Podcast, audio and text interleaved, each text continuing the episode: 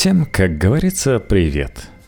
В марте голливудская актриса Элизабет Бэнкс анонсировала фильм, который расскажет о Пабло Эскобере. Да, вам не послышалось, не об Эскобаре, а о Скобере, от слова «медведь».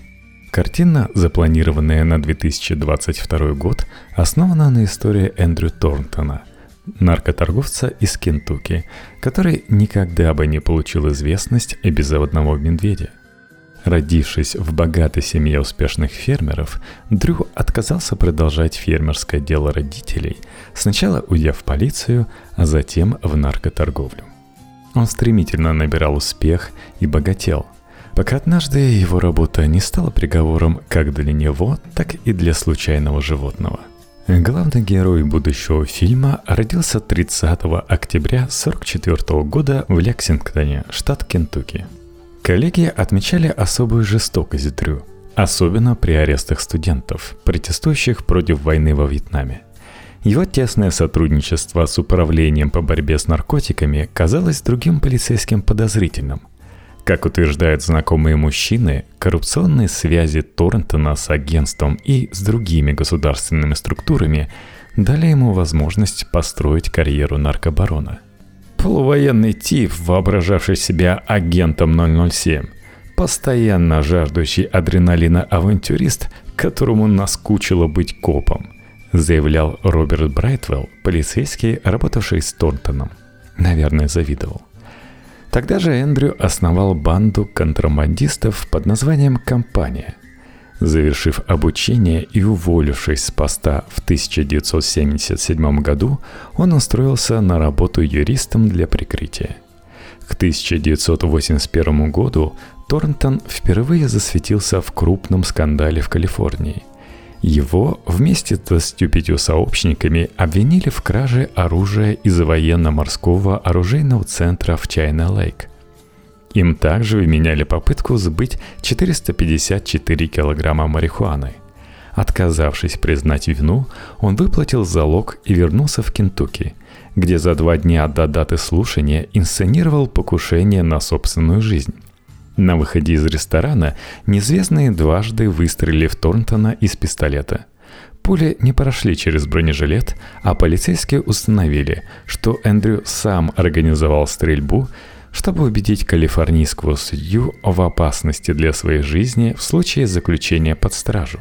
Вместе с Торнтоном в краже оружия обвинили нескольких бывших сотрудников ЦРУ, которые поставляли боеприпасы в Ливию.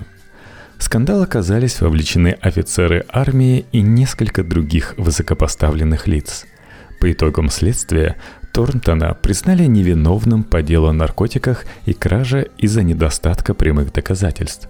Но за попытку запутать следствие он все же отсидел 6 месяцев в тюрьме и получил 5 лет испытательного срока с временным изъятием юридической лицензии. Он был подготовленным воином и очень эффективным убийцей, воспитанным правительством США. Он пошел в полицию, чтобы побеждать в битвах, и был счастливее всего, когда оказывался в самом разгаре борьбы, чтобы испытать себя – он любил меня, но терпеть не мог жить в браке. Работая с полицейским, он встречался с мафиози и наемными убийцами из Детройта, которые брали заказы от него. Сообщает нам Бетти Заринг, жена Торнтона. Эндрю верил в неизбежность ядерной войны, которая впоследствии приведет к геноциду. Чтобы быть готовым к этому, он складировал оружие, еду и золотые монеты – Торнтон носил камуфляжную одежду, свастику, бронежилеты и любил употреблять фразу «глаз за глаз, зуб за зуб». Он воображал себя военным советником, сделал окопы вокруг своей фермы и, по словам бывшего начальника, организовал тренировочный лагерь для наемников и ведение партизанской войны – уже через три года после освобождения Торнтона искали в нескольких штатах для допросов по обстоятельствам смерти нескольких людей. Все жертвы имели связь с Эндрю, а полицейские назвали убийство местью. Среди умерших государственный обвинитель Джин Берри, который успешно выиграл дело одного из обвиняемых по делу из Калифорнии, и Роберт Уокер, выступивший в качестве свидетеля против Торнтона в суде – Компания Дрю поддерживала связь с братьями Чагра, одними из крупнейших наркоторговцев на западе США, ответственными за первое убийство федерального судьи в 20 веке. Контрабандистская сеть, созданная Чагрой и Тортоном, росла из-за коррупции на высших уровнях агентства по борьбе с наркотиками, в полиции Кентукки и офисе губернатора штата – Историю наркотической сети впоследствии описали в книге «The Bluegrass Conspiracy» Селли Дентона. В работе также упоминалось возможное влияние Эндрю на операции военных США в Никарагуа, Эль-Сальвадоре и ЮАР. Другие подробности биографию Эндрю между выходом из тюрьмы в 1981 году и смертью в 1985 остаются неизвестными. Друзья Тортона говорили, что он умер миллионером – по их словам, он был человеком преданности, религиозных убеждений, шарма, незаурядного ума и чрезвычайной самоуверенности. 11 сентября 1985 года Торнтон летел на автопилотируемом аэроплане Cessna 404 из Колумбии. Вместе с напарником они выбросили груз с кокаином в установленных точках. Спрыгнув с самолета по неизвестной причине, Торнтон не смог воспользоваться своими парашютами и разбился – его тело нашли в проезде одного из жилых домов города Ноксвилла в штате Теннесси. Самолет, которым управляли наркоторговцы, позже разбился в горах в Северной Каролине. На теле Торнтона нашли бронежилет, 35 килограмм кокаина, очки ночного видения, автоматический пистолет Браунинг, 22-калиберный пистолет, несколько обоим с патронами, набор для выживания, кинжал, 4500 долларов, 6 золотых крюгерентов, золотых южноафриканских монет, набор витаминов и еды, компас, высотомер, поддельные документы на два разных имени, абонемент в ЖК-клуб Майами и ключ от самолета. Смерть наркоторговца признали несчастным случаем.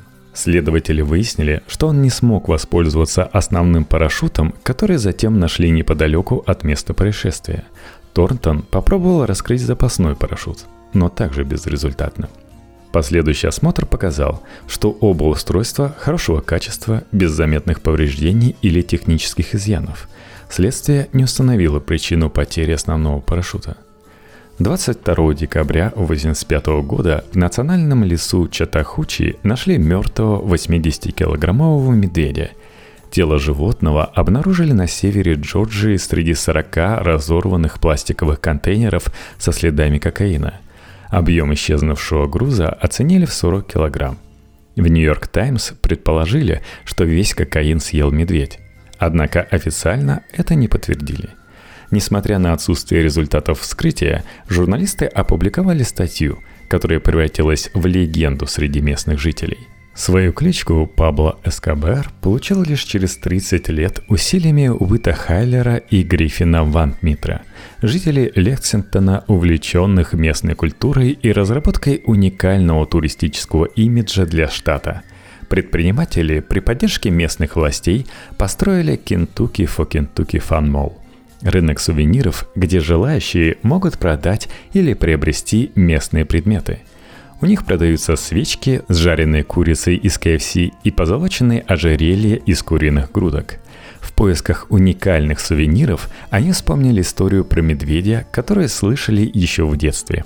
Организовав собственное расследование и выяснив, куда делся медведь, они добыли ранее неизвестные факты о результатах его вскрытия и перемещения по Америке.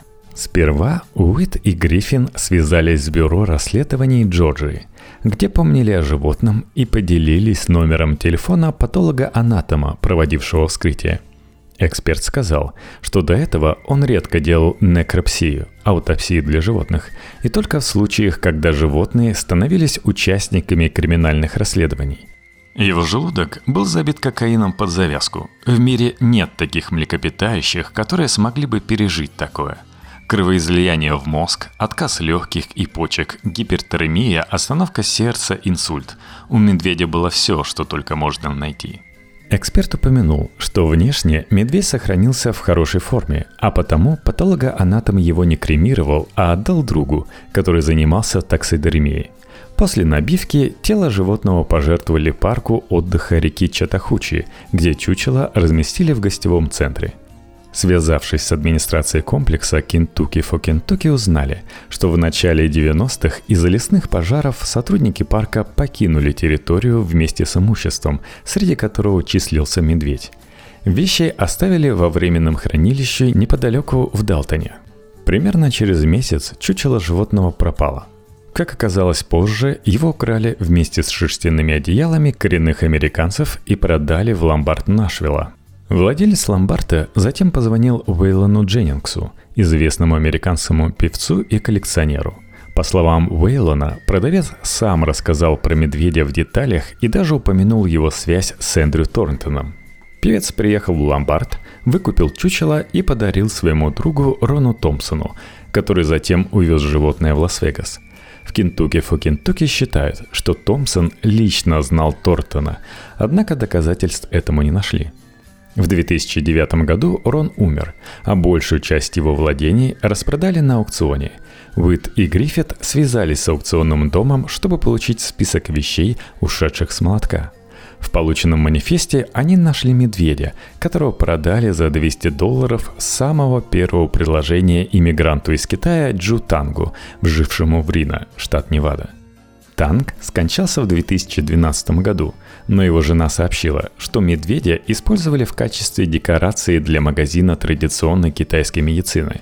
Она не знала ничего об истории этого животного и считала, что это лишь любительское низкокачественное чучело из-за заметных разрезов на поверхности живота. Ой, да он постоянно тащил домой всякий мусор с аукционов и распродаж. Этот медведь был одной из его самых любимых вещей. Он просто любил его по какой-то причине. Сначала Джу намеревался поставить его у нас в гостиной, но я не разрешила. Чучело пугало меня, и я заставила мужа забрать его в магазин. Наверное, так может пугать медведь, умерший от кровоизлияния в мозг, отказа легких и почек, гипертермии, остановки сердца и инсульта. Уит и Гриффит рассказали мисс Танк об Эндрю, кокаине, разговоре с патологоанатомом и последующей продаже чучела. После этого она отдала медведя бесплатно, попросив лишь заплатить за доставку. К августу 2015-го чучело прибыло в Кентукки for Kentucky Fun Mall. Новоявленные владельцы дали имя медведю Пабло Эскобер, ссылкой на наркобарона Пабло Эскобара. Животное поставили в самый центр выставочного зала и выпустили ряд товаров с его изображениями. Среди фирменных изделий – футболки, шапки и кепки, худи, кружки, стикеры и снежные шары. Сами понимаете, что там подразумевается вместо снега. Пабло стал знаменитым на весь мир и сделал историю Эндри более известной. На футболках с Эскобером часто красуются надписи «Не употребляйте наркотики», «Кокаинового медведя в президенты» и «Гордость Блюграсса». Не исключено, что историю частично преувеличили. Некоторые источники, ссылаясь на отчеты некропсии, заявили, что медведь осилил только 4 грамма наркотика. Упаковки из-под кокаина, найденные на месте гибели животного, предположительно опустошили партнеры Тортона – они, вероятно, узнали о его смерти и решили найти недостающие килограммы товара. Есть шанс, что кокаин нашли случайные люди, или же он просто растворился из-за осадков. Несмотря на существующие теории, история, предложенная Кентукки фо Кентукки, нравится людям значительно больше. Расследование, ставшее популярным на весь мир, создало легенду и оживило медведя, превратив его в один из символов Кентукки –